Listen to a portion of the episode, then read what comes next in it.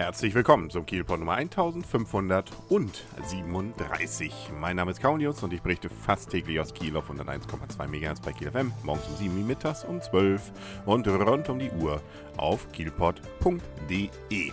Dieses Wochenende steht mehr oder weniger im Zeichen der Festivals. Äh, zum einen das Festival of Lights, auf das kann man nicht oft genug, glaube ich, hinweisen. Nämlich schon an diesem Sonntag von 17 bis 20 Uhr gibt es wunderschönes Licht auf dem Rathausplatz. Am Samstagabend gab es schon die Generalprobe und was man davon im Netz sehen konnte, das sah schon beeindruckend aus. Große Bilder bzw. komplette Fassaden, die neu gestaltet werden durch das Licht mit Bilderchen und und und auf dem Rathausplatz. Also da sollte man unbedingt hin. Sobald es dunkel wird, wird spannend. Ab 18 Uhr gibt es dann sogar noch die Möglichkeit, Teil des großen Winterbildes zu sein, also was zum Leuchten unbedingt mitbringen. Und drumherum gibt es ja auch noch die Skandinavientage. Da kann man ja verkaufsoffen an diesem Sonntag einkaufen gehen. Ein Festival des frohen Fußballes war es übrigens auch, was bei Holstein Kiel am Samstagnachmittag passierte. Man hatte nämlich Arminia Bielefeld zu Gast. Und äh, das ist nicht irgendjemand, das ist zweifach gleich interessant. Nämlich Arminia Bielefeld ist, beziehungsweise war, so viel kann ich schon verraten, äh, Tabellenführer äh, der dritten Bundesliga. Und zum Zweiten haben sie ja gerade in dieser Woche ähm, Hertha BSC Berlin aus dem Pokal gekickt nach langem Spiel und Elfmeterschießen. Und äh, so gesehen also eine spannende spannende Partie, die dazu führte auch, dass über 7.500 Zuschauer im Stadion waren. Auch Bielefeld war groß im Aufgebot da, sprich die, der Gästeblock war gut belegt und besetzt. Ja, und wer gewinnt am Ende?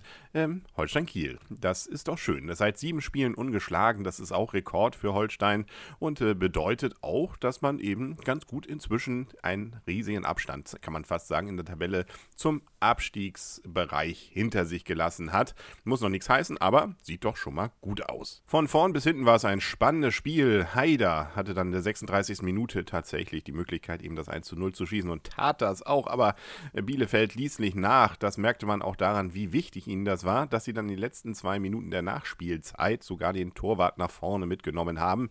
Und da waren auch noch für Bielefeld so Chancen. Also allein diese letzten 15 Minuten bin ich, glaube ich, äh, fünf Jahre gealtert. Also das war durchaus Spannung pur. Ähm, egal, wie man das jetzt sehen mag, wie Holstein oder Bielefeld gespielt gespielt hat, es, es hat einfach von der Spannung dann auch gelebt. Wobei Holstein gerade nach dem Tor sehr viele gute Aktionen hatte. Da hat man dann fast schon ein wenig gezaubert. Also es ist nicht völlig unverdient. Ein Unentschieden wäre auch okay gewesen. Jetzt äh, als neutraler Zuschauer wahrscheinlich aus Holsteiner Sicht nimmt man aber diesen Sieg natürlich sehr, sehr gerne mit. Und äh, da hat man natürlich auch dann nicht nur im Stadion, sondern auch die Mannschaft fast gefeiert, als wenn man gerade Meister geworden wäre. Also schöne Sache, was da passiert ist. Wie gesagt, nochmal der Blick auf die Tabelle. Elfter ist Holstein jetzt noch am Sonntag kommen ja noch zwei, drei Spiele, aber nicht mehr viel.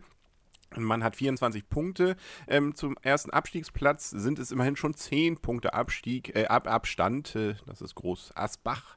Ähm, die haben 14. Und nach oben hin ähm, kann man ja auch mal gucken, nur mal so aus Interesse. Man will ja nicht irgendwie, also nicht. Ähm, bis zum ersten Aufstiegsplatz, das ist immer noch Bielefeld, sind es äh, dann nur noch drei Punkte. Die haben 27. Dass man Elfter ist und äh, der zweite 27, äh, also nur drei Punkte mehr hat, das zeigt ja auch, wie eng es da oben ist. Hm, da kann also schon ein Spiel mehr oder weniger verloren oder gewonnen dazu entscheiden, ob man oben, ganz oben dabei ist oder eher unten. Also, naja, gut. Es geht übrigens weiter. Ähm, also wir sind noch nicht am Ende. Äh, ich befürchte, es wird irgendwann kälter werden, weil das war natürlich auch noch schön bei diesem Spiel. Traumhaftes, praktisches Sommerwetter. 19, 18, 19 Grad. Wenn man in der Sonne saß, konnte man das Holstein-T-Shirt rausholen. Also das war schon allein den Besuch im Holstein-Stadion wert. Ähm, weiter es jetzt am kommenden Sonntag, den 9.11., allerdings nicht in Köln, äh, in Kiel, sondern in Gölle, bei SC Fortuna Köln um 14 Uhr. Das nächste Heimspiel ist dann am 22.11., auch um 14 Uhr. Da kommt dann Duisburg nach Kiel.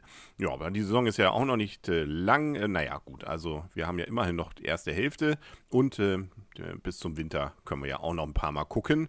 Zum Beispiel ein weiteres Heimspiel gibt es nämlich dann noch am 13.12. Ja, ich befürchte, da wird es dann doch irgendwann kälter. Dann kommt dann Borussia Dortmund 2 und dann geht es aus Holstein-Sicht, aus Kieler Sicht dann in die Pause. Stuttgart 2 ist dann zu Gast erst wieder am 31.01. Aber dazwischen gibt es ja auch noch ein paar Auswärtsspiele. Gut, so viel zu Holstein. Ich muss los, die Skandinavien-Tage rufen und das Festival der Lichter. Also unbedingt hingehen, hatte ich glaube ich auch schon erwähnt. Und wir hören uns dann nach dem Festival wieder, wie es denn so war. Das werde ich hier natürlich berichten. Also dranbleiben und tschüss.